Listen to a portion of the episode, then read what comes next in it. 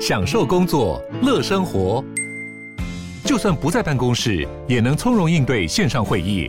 HP Dragonfly 透过专业的 HP Presence 设计，内建降噪及会议快速键，搭配清晰的 Bang & Olufsen 音效，增强音讯及视讯功能。HP Dragonfly 顶级商务笔电，采用 Windows 11专业版，让您在会议中享有最佳的视觉和听觉品质。你要泡什么？要泡茶、泡咖啡，可不要泡沫经济；要泡泡糖、泡泡澡，可不要梦想成泡影；要泡菜、泡饭、泡妞、泡书本，就不要政治人物跟咱们穷泡蘑菇。不管泡什么，张大春和你一起泡新闻。台北 FM 九八点一 News 九八九八新闻台，今天进行的单元周成功的生命科学。周成功老师是。作者也是国立阳明大学的退休教授，他退而不休。今天为我们来上《生命为什么如此神奇》。周成功教授的《十三堂探索之旅》这本书是天下文化出版。呃，我们其实，在前一次已经把第八堂课做了一些介绍，不过我们今天还是要从第八堂课的某些课题说起，那就是。基因体是一个生物体全部的 DNA 所携带的遗传资讯，而人类的基因体又包括了二十二对染色体和一对性染色体，还有粒线体的 DNA，总共大概有，哎，这数字非常庞大，三十亿个碱基对的序列。可是另外一个数字会让我们觉得很奇怪，小麦，我们。打面粉的小麦，它有一百七十亿个碱基对。我们跟小麦之间，我们还少了它，大概只有它的四分之一多啊，呃，四分之一五分之一。呃，请问这些呃，这个不是说越丰富的这个，或者是越复杂的生命体，它有越多的遗传物质嘛？它理论上好像是这样。对，我想传统的。想法是这样子啊，嗯、生物越复杂，它身上所携带的遗传资讯应该越多。是，那所以它的 DNA 呢，所含有的碱基对的这个资讯就应该越多。是，啊、但实际上呢，我们现在发现全然不是这么回事啊。那你刚刚讲小麦是一个，其实也是一个很特别的例子。嗯、是，小麦，它其实你去仔细分析它的 DNA 的那个里面的遗传资讯。嗯，你会发现呢，哎，它其实不是只有一套或者是两套，嗯，它有八套，有的有十六套，嗯。啊，所以表示就是说，在演化过程中间呢，它的 DNA 不晓得发生了什么事情呢，突然的重复、复制、复制，嗯，但是细胞没有分裂，所以复制就变成两套，变成四套，四套变成八套，嗯，那其实，在动物界也是一样。比如说，我们跟这个最简单的这个，比如说果蝇或者说是线虫线虫相比的话，我们的基因没有多多少。线虫我们知道它大概它的大概只有一亿多个碱基对的这个遗传资讯啊，那可以决定大概一万八千九千个蛋白质。嗯哼，我们虽然有三十亿个碱基对的遗传资讯，是这些遗传资讯大概也只能够决定大概做两万个。嗯，蛋白啊，所以这个完全不成比例。是，那为什么会有这个现象？啊？现在其实知道的很清楚，就是在演化过程中间有很多这种自私基因，自私基因，自私基因，它反正它只管它自己，它在我们的这个细胞里面不断的跳来跳去，或者是跳基因了，这些它在我们的基因体里面跳来跳去，不断的复制它自己。然后不做任何事情，嗯，所以我们过去有一个讲法，就是把这些在我们基因体里面没有决定蛋白序列的遗传资讯或者碱基对，我们把它叫做“垃圾基因”。垃圾基因就认为它没什么用。嗯，事实上，百分之九十八在我们人类细胞的这个细胞核里面的这个 DNA 啊，它的遗传资讯，过去的想法都属于垃圾基因。嗯哼，啊。没有用的，没有用的。嗯，但是现在慢慢这个观念又慢慢又慢慢改变了，就是说我细胞里面的垃圾 DNA 虽然很多啊，啊，嗯，但是呢，偶尔这些垃圾基因也会发挥一点它意想不到的功能。啊，哦，那这个功能对细胞有一点帮助，是，所以就稳定。它就继续就变成我们等于基因体的一个有用的基因了。嗯，所以现在发现这个，那小麦身上那些过度复制了的，呃，这些个碱基对也是有有用的。真正有功能的，其实也是占的比例很小。嗯，大部分也是这种垃圾基因啊。但是它有功能的基因呢，你就知道，我们身体有功能的基因有两套。对不对？嗯、一套来自爸爸，一套来自妈妈。是。那小麦因为在演化过程中间有这个基因体的复制，是，所以它那个有用的基因呢，就可能有八套。嗯啊，就比比就比我们多啊。是。那这些对小麦演化过程中间，也许对它的这个对抗环境啊，是可能是有利，所以这些这个现象就被保存下来了，嗯、一直到今天。是。另外就是。染色体，这个也是我在复习的时候发现，我差点漏掉的一个很重要的观念，就染色体平时是不出现的，是吧？所以说，只在细胞进行分裂的时候，染色体。我们可以想，就是说，细胞核里面的 DNA 储存遗传资讯，对不对？嗯。那这个遗传资讯呢，要把它经过转录变成 RNA，然后送到细胞质转译变成蛋白质来维系。这个细胞的功能，正常的功能、嗯、是，所以在这种情况下面呢，那个 DNA 能不能够非常非常紧密的缠绕在一起？嗯，显然不行。是，所以平常时期，细胞核里的 DNA 是相对来说是松散的啊，因为它要进行转录，因为转录就 DNA 必须要松散，嗯哼，那个转录的因子才能够进来，RNA 聚合酶才能够进行转录，嗯哼，哦，但是呢，在细胞开始要进行细胞分裂的时候，啊，嗯，那这个时候呢，细胞分裂最重要的一件事情是什么？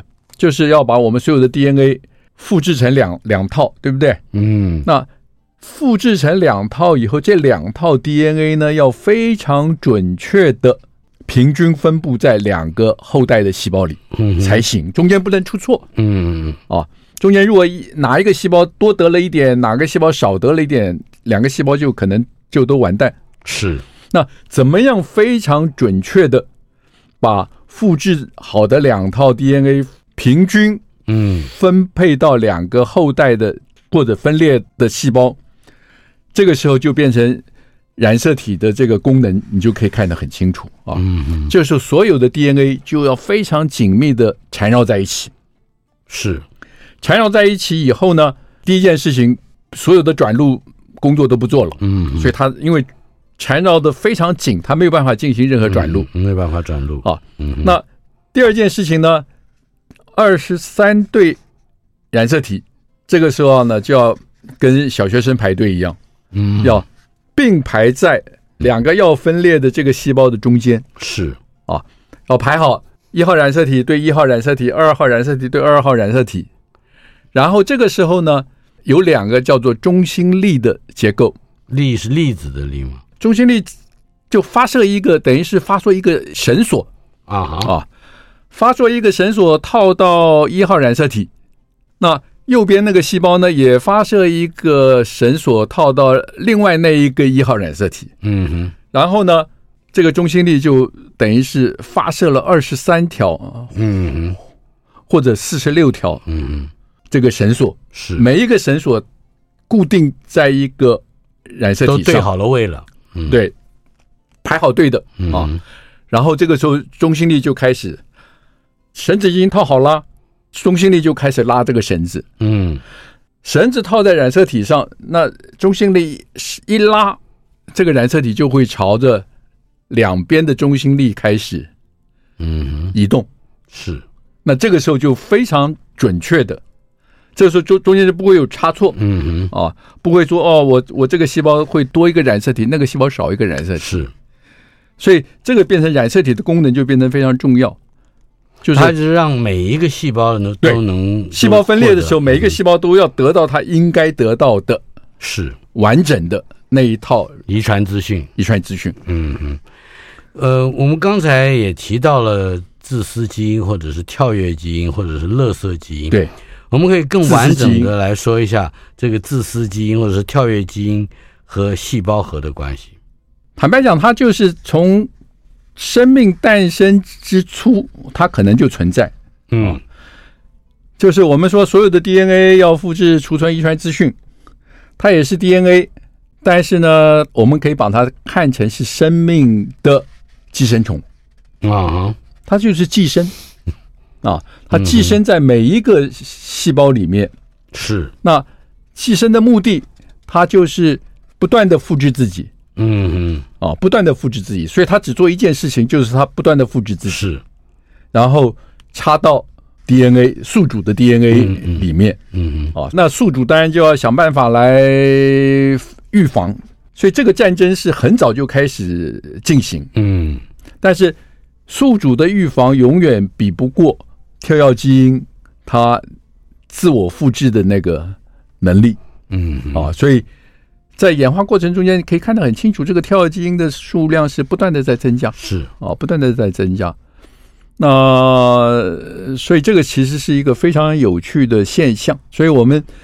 细胞核里面其实是有很多遗传资讯啊，是比如说我们举一个最简单的例子，最有名的叫做 ALU，A-L-U 那个那一段三百个碱基对，嗯啊，在我们细胞里面每一个细胞细胞里面大概有三百万个 copy，是。啊，他做什么事情？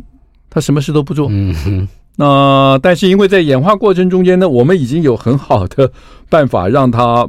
不要危害的。啊，silent，嗯嗯，关闭它，对，关闭它，嗯，但是它偶尔哎一不小心，它又会死而复燃，是啊，那死而复燃，这个时候他又再跳，他跳到一般的无关紧要的这个基因体的话，也就没有什么伤害，嗯，但是他一不小心跳到那些重要的基因，是就会对重要基因产生破坏。嗯哼，这个时候这个人就会得病。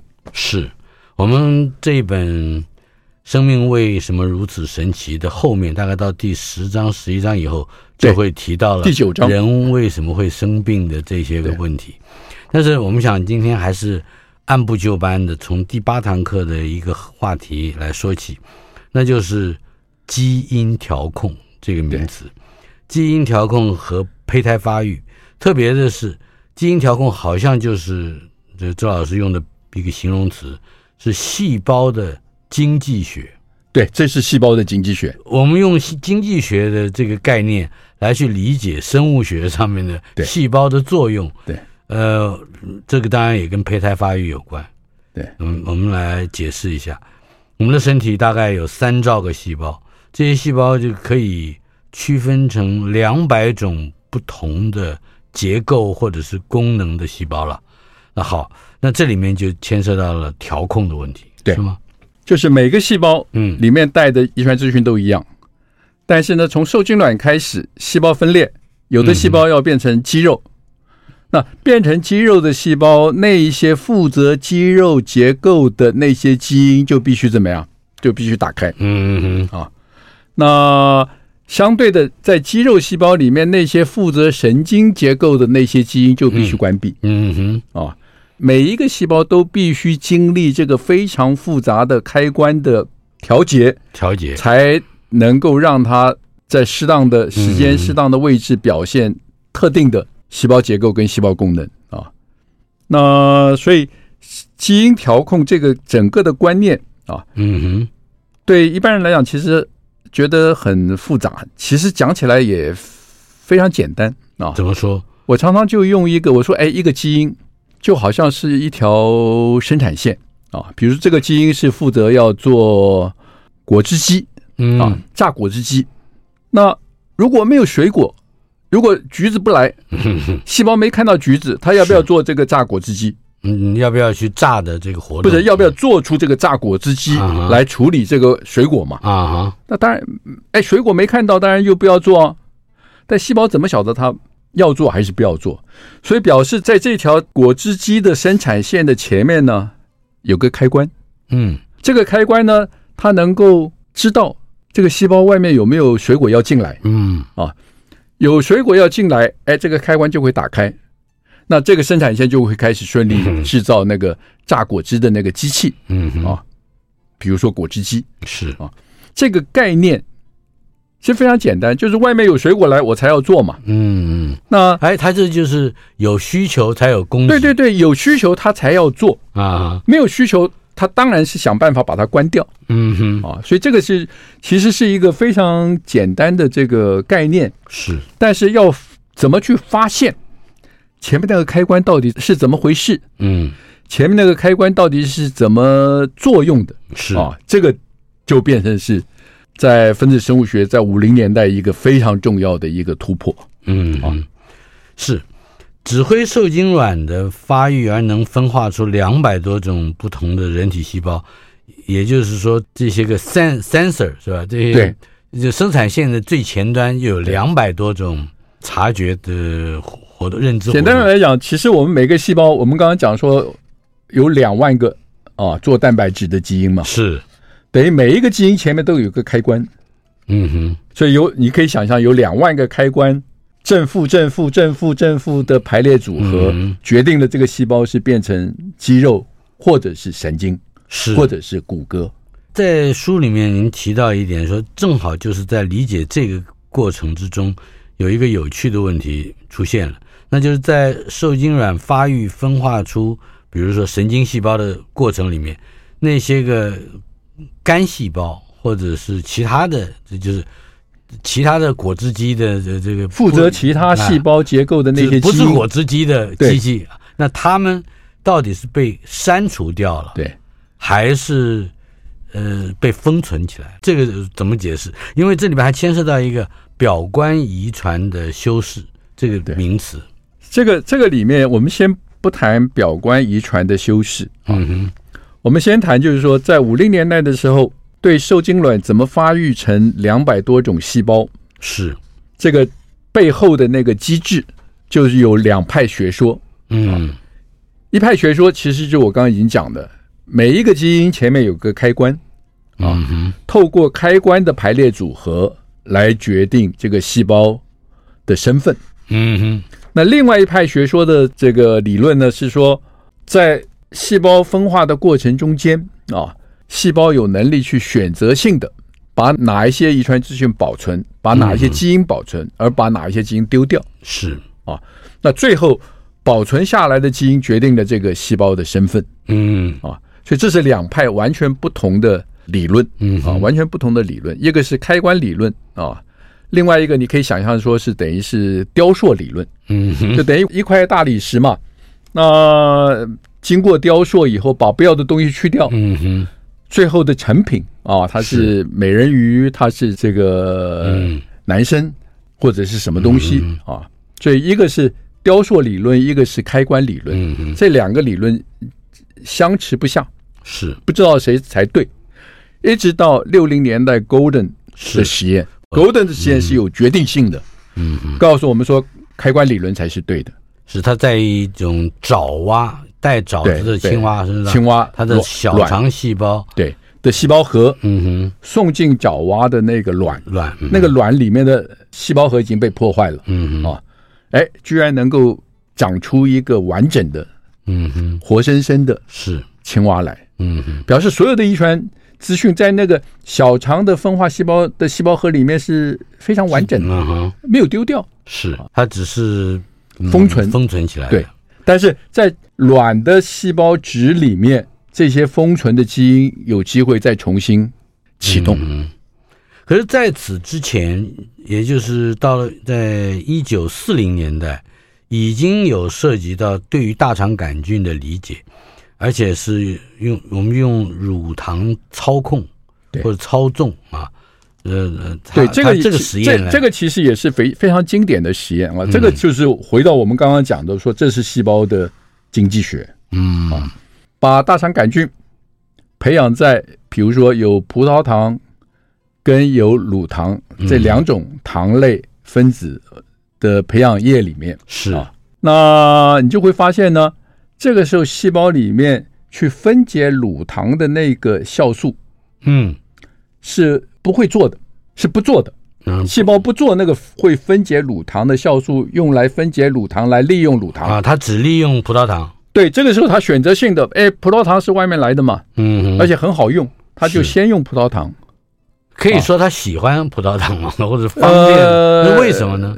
因为葡萄糖分解的这个途径，每个细胞里都有。嗯啊，等于是说最是最基本的食物消化，等于细菌的这个消化消化系统最基本的那个的功能。嗯。啊，那所以外面有葡萄糖，它就先利用葡萄糖，是。它就不会完全不理会那个乳糖的存在。啊哈。一直到葡萄糖用完了，完全用完了，嗯，所以这个时候它会，你看那个细胞的生长啊，它会稍微停滞一下，嗯哼，过一下，哎，它又又开始生长。这个时候你去量细胞里面的乳糖分解酶，嗯，哎，这个时候细菌才开始大量制造乳糖分解酶，嗯哼，让它能够有能力去利用环境中间的乳糖，是。啊，所以这个现象其实很早就看到，嗯哼，但是这个。乳糖分解酶的这个基因，为什么在有葡萄糖在的时候它不开，而葡萄糖用完了它也不开，是。一直到外面有乳糖存在的时候，嗯，它才打开。这就是回到我们刚刚前面讲的那个概念，嗯，封存的概念。对，嗯，就是制造乳糖分解酶等于是一条生产线嘛。是。这个生产线在没有乳糖存在的时候，这个生产这个生产线是关闭的。嗯哼，直到有乳糖，细胞能够感知到乳糖的存在，这个制造乳糖分解酶的这个开关才打开，啊哈，这个生产线才会去顺利去分继续生长，生产那个乳糖分解酶。是大肠杆菌的乳糖操纵组被发现之后，其实还经过一段嗯演变，嗯，包括一位美国教授的加入，使得这个实验变成一个叫睡衣理论啊。和睡衣论文，这是怎么回事？我们稍后片刻，在下一段的节目里面，再请周老师为我们解释。台北 FM 九八点一 News 九八九八新闻台，国立阳明大学的周成功教授为我们带来的周成功的生命科学。呃，他的文本是天下文化出版的《周成功教授的十三堂探索之旅：生命为什么如此神奇》。刚才谈到一个话题，那就是基因调控，也就是细胞的经济学。呃，但是这个理论的形成好像还经过好几个步骤跟阶段，好几个面相。乳糖操纵组从原本的这个大肠杆菌和乳糖的呃吸收，呃，后来更复杂，好像有三个人加入，被称为。睡衣论文或睡衣理论，这是怎么回事？那个其实是一个很重要的实验，嗯啊，因为三个人取他的名字的这个开头，所以叫 Pajama。嗯哼，那个实验是奠定了乳糖操纵组的这个整个的这个概念。嗯啊，那这个实验讲起来其实有一点复杂啊。那我们可以想象，就是有一个细菌。嗯哼，它有完整的这个乳糖分解酶的生产线，是前面也有一个完整的控制的开关，就是这个开关呢能够感知这个乳糖的存在，然后就打开这个生产线，就去生产这个乳糖分解酶啊，这个这个细菌。但是呢，另外他们发现有另外一种细菌啊，另外一个等于是细菌的突变种。是。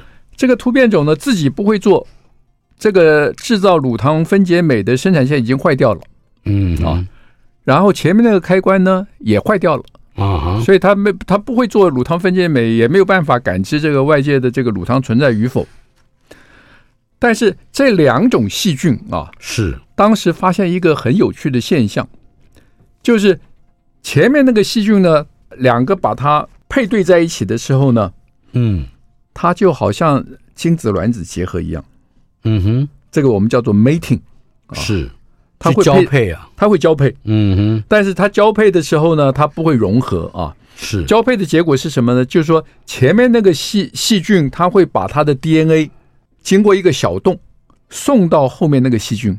啊哈。啊，然后你可以想象，随着时间送进去的 DNA 会越来越多。嗯啊，所以他们就设计了一个实验，就让这两种细菌交配，然后呢，比如说五分钟之后用果汁机把它打一打，把它再分离。这是真的果汁机吗？对对对，blender 嘛，啊，就就是就把搅得更匀一点，不是，就让它打打开。原来交配两个细菌是紧紧紧结合在一起啊，现在让它要把它分开嘛，嗯哼，啊，分开五分钟分开。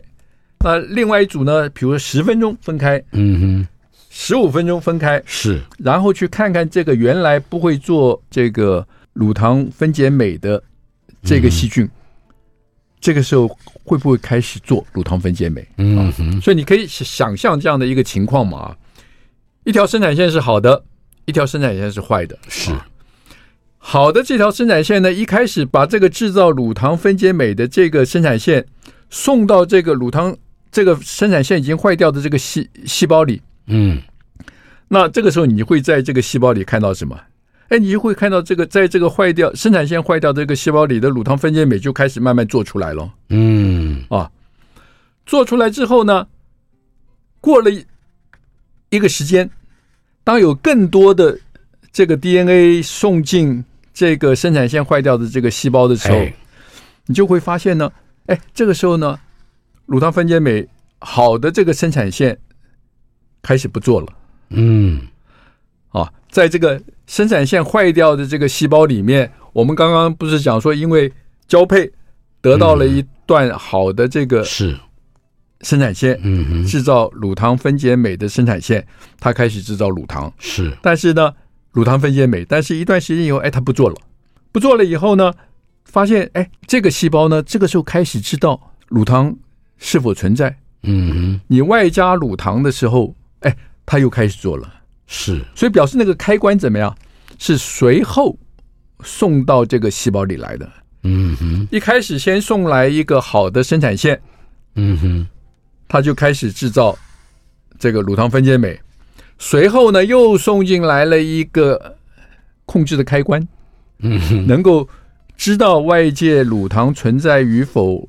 来控制乳糖分解酶这条生产线的开关。是啊，所以这个就是知道说哦，原来这个基因啊，它是有一个开关在那里，嗯啊，而那个开关呢，能够受到乳糖的这个刺激而决定要打开或者是关闭，嗯，所以没有乳糖存在，这个开关是关闭的，是。乳糖出现的时候，这个开关就会被打开，嗯嗯。啊，所以这个就变成是一个最基本的。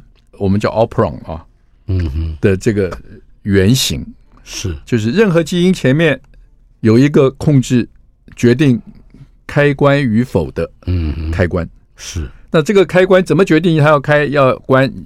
是环境中间有没有诱发？我们叫做 inducer 啊，嗯哼，就 induce 对，就是引诱的，就是乳糖分解酶它要分解乳糖嘛。嗯哼，你环境中间没有乳糖，它当然就不要开，对不对？是，所以环境中间的乳糖就变成是一个诱导。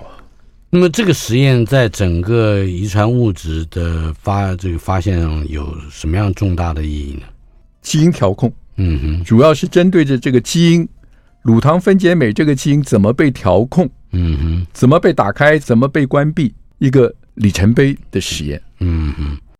接下来有一个话题啊，我想跟那个是有关的，就是一个概念叫失活，呃，失去的失，活动的活，inactivation。对，呃，它它跟我们刚刚提到的这个基因调控，开开开关关开关，好像也有关系。对，呃，女性拥有两条 X 染色体，男性只有一条，这会有一个失衡的状态，是吧？对，因为我们每个细胞啊。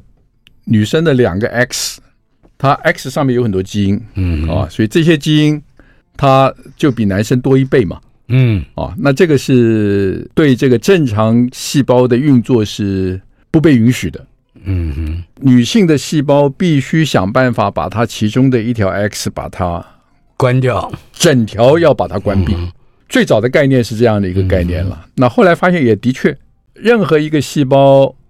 里面的两条 X 啊，那大家就会觉得有趣，哎，那两条 X 有一条 X 要被关闭，那是哪一条呢？嗯哼，啊，那后来发现，这这个其实是一个随机的啊哈，随机的行为，关哪一条都可以，就是有有的细胞关这一条，有的细胞关另外一条，不会对生物体有影响，不会，呃，因为你最后的结果，每个细胞就只有一个 X 嘛，嗯哼，一个 X 是正常的嘛，啊，所以那这个最好的例子就你就看那个猫的那个皮肤的颜色，嗯，毛色。对毛色，它为什么会虎斑啊？它为什么有有斑纹？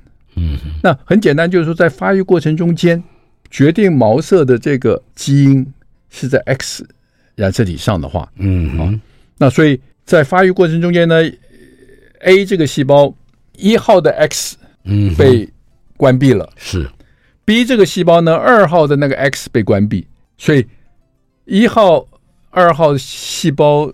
发育出来的那个毛的颜色就会不一样，嗯哼，因为两个 X 带着这个毛色的这个基因可能就是不同的，嗯，猫的毛色是从 X 染色体上的基因来决定的。那如果说我们去假设一只黑猫、一只橘猫交配了，那它的下一代是母的吗？对，母的子代会得到一黑一橘。两种 X 染色体，那这个是公的呢？公的它就只有一个 X 啊，嗯哼，母的有两个 X 嘛，公的只有一个 X。如果是这样的说法的话，那个公的就是应该是继承妈妈的，嗯，妈妈的颜色。啊哈，因为 X 是来自妈妈嘛，是。Y 是来自爸爸嘛，嗯哼，啊，如果是公的话，它的 X 是来自妈妈，是，所以它。没有选择，他就只能跟跟着妈妈。嗯，那么这个跟刚才提到的失活可以再明确的讲，就是那它不作用的那个颜色就不会落在子代身上。不是，就是说，所谓失活的意思，就是说那一条染色体被紧紧的捆绑起来，嗯，让它完全没有机会表现任何它所携带的遗传资讯。遗传资讯，嗯啊。那每一个细胞在发育，从受精卵开始到发育到一个阶段的时候，它就会展开这个随机失活的这个现象。嗯，好。那么生物界里的个体或者是族群到不同物种的族群在一起，形成了这种多样的生态系啊，而且彼此间的关系是错综而复杂的。从表面上看起来，我们在生物学的历史上会看到讲竞争的层次比较多，可是互惠的、利他的，呃，跟这个投机而只讲竞争的这种，我们听起来有点像伦理关系的，事实上也来自于生物它为了要求生存而得到的嗯一些个一些个性格上的启示。可以从这个角度来为我们介绍一下，这个细胞难道也有呃利他的行为吗？哦，我们想说这个细胞利他的行为，通常是在讨论这种比较简单的生命形态啊，比如说单细胞生物。我们我记得我我们以前提过一个，就是说当单细胞为什么会变成多细胞生物的时候呢？有一个。黏菌的这个这个 model 啊，嗯，那这个 model 其实是一个非常好的一个 model 来解释所谓的细胞的利他行为。嗯哼，那从中间也可以发现有一些投机取巧的细胞。嗯哼，啊，那简单的就是说，当年菌碰到恶劣环境的时候，我们说大概有十万个年菌会开始聚集在一起。是。然后呢，变成有点像这个变形虫一样的形态，它就开始在环境中间游走。嗯，游走到一个适当的环境的时候呢，大概十万个细胞呢，就开始有两万个细胞啊，就会选择自杀。自杀啊，把剩下的八万个细胞变成孢子。嗯，把剩下的那个八万个细胞变成的孢子支撑到空中。嗯。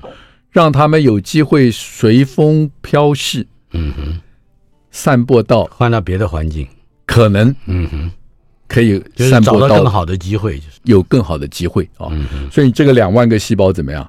就他就是牺牲掉了，牺牲自己嘛，嗯，嗯牺牲自己完成大我。是，但是在这个过程中间呢，你就会发现，哎，就会有一些投机取巧的细胞啊，他不愿意牺牲，所以你这个这个时候当。当这些投机取巧的细胞存在的时候呢，你就会发现它们大部分啊都是在孢子。嗯，你在那个下面那个死亡细胞的那个身体的那个枝干里面找不到这些细胞。是，这是非常简单的生物。那么更复杂的生物，在他们想要利他的时候，会不会也有类似的利他的活动呢？我们稍后片刻，马上回来。台北 FM 九八点一 News 九八九八新闻台，周成功的生命科学，我们所用的教材正是周成功老师所写的书，天下文化出版，书名是《生命为什么如此神奇》，周成功教授的十三堂探索之旅。呃，在我们的节目之中，上一段谈到了这个非常简单的生物会也会有利他的行为，两万个年菌。牺牲了自己，支撑起来另外八万个年菌的细胞，跑去远方，呃，找寻生存的机会。可是更复杂的这个生物还会有一些什么样的活动？对，其实我觉得大家最熟悉的就是我们所谓的社会性昆虫，嗯，像蚂蚁是，像蜜蜂，蜜蜂啊，工蚁工作的工，嗯哼，工蚁它每天都在做工，嗯哼，它不生育。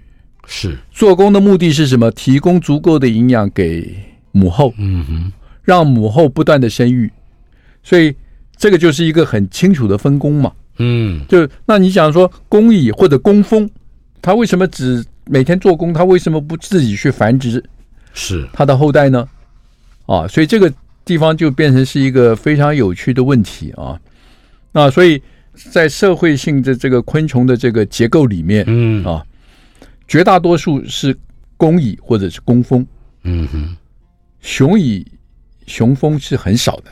啊哈，它其实也不做事，它只负责提供精子，嗯哼。啊，那所以这个现象其实是长时间是困扰了很多人，是。困扰了很多生物学家啊。那就是为什么有有的动物会这么样愿意牺牲自己，甘于对。那后来有英国的这个演化生物学家就提出一个非常有趣的这个理论啊，来解释这个现象，是。叫 King Selection。很简单的讲，就是说 Queen，嗯，比如说蚂蚁或者蜜蜂的 Queen，嗯，跟 Worker 工蚁啊，其实都是 female，都是雌性，是。啊。既然都是雌性，它两个都应该可以繁殖后代啊。嗯哼。那公蚁为什么选择是不繁殖自己的后代，uh. 反而去帮助这个 queen 啊？嗯哼。那这里面就牵涉到一个，在 male 在雄蚁，它是只有单套染色体。嗯哼。啊，雌母的都是双套染色体。是啊，这是非常特别的一种昆虫的这个性别的这个决定的这个因素啊。是。好，那我们可以想想，如果雄蜂啊，它就有一套染色体，它产生的精子基本上就是这一套染色体嘛。嗯哼。所以所有的精子所带的这一套染色体应该是完全一样的。是啊，是不是？嗯，这是完全一样的。好，那如果我是雌性的女的做工的蜂，做工的蜂，我有两套染色体，对不对？嗯。我要繁殖后代，我就会产生卵子嘛。嗯，我产生的卵子，每一个卵子只有二分之一跟我的这个基因是一样的。嗯，啊，那这个时候呢，工蜂跟雄蜂的精子去结合产生的后代啊，产生的后代跟我之间这个遗传的这个关系，嗯啊，变成是只有百分之五十。嗯啊，百分之五十。但是相反的，如果我自己不生育，嗯，我来帮助我的母后，等于我的姐妹嘛，嗯嗯嗯，嗯，我帮助我的姐妹去这个繁殖后代，我跟我的姐妹生出来繁殖出来的后代的那个遗传的那个相关性，嗯，事实上是比较更接近，嗯哼，啊，比我自己去繁殖后代更划得来，嗯哼，啊，所以这只是一个非常简单的概念，啊，嗯哼，就是说，因此工蜂决定他不要自己繁殖后代，他是去帮助他的姐妹是。去繁殖后代。那另外还有一些例子，比如说南美洲的这个这个一些吸血的蝙蝠，蝙蝠，它吸了血之后，他回到巢里面，那有一些同伴没有吸到血啊，嗯，他会把他吸到的血吐出来，吐出来给他啊。反哺，那这个是什么意思？嗯，这种社会行为是天生的，嗯嗯，所以表示他知道他这样子做，日后。有机会，他如果没有吸到血，他的同伴会来帮帮他。啊，还会有报恩的行为。对对对，所以那他怎么晓得啊？对，所以这个里面就他不是用语言来传传递的，对，这个是长期演化下来的结果。嗯嗯，那在这个演化过程中间，当然就变成有一些基因在决定这种行为。是，那当有这种基因决定这种行为，而有这种行为的生物。在长期演化的过程中间，如果有利，特别是碰到恶劣环境啊的时候，那这个基因就会保存下来，那这一个物种就会延续这样的一种行为。嗯哼。那么我们曾经讲到的自私基因呢，就是在更复杂的生物身上又如何去产生这种自私基因？就是其实就是一小段 DNA。嗯哼，它。存在任何细胞里面，它不做任何事情，唯一的工作就是不断的复制它自己。嗯嗯，所以这个自私跟我们刚才讲的利他和互惠，并不是一个对立的或者是对位的形式。对，对，嗯，这个都其实这些东西其实都是比喻，嗯，都是 metaphor。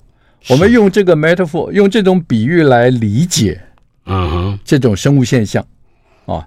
坦白讲，你说这个 DNA，它怎么晓得它是自私或者不自私？对，当然不是嘛。嗯哼。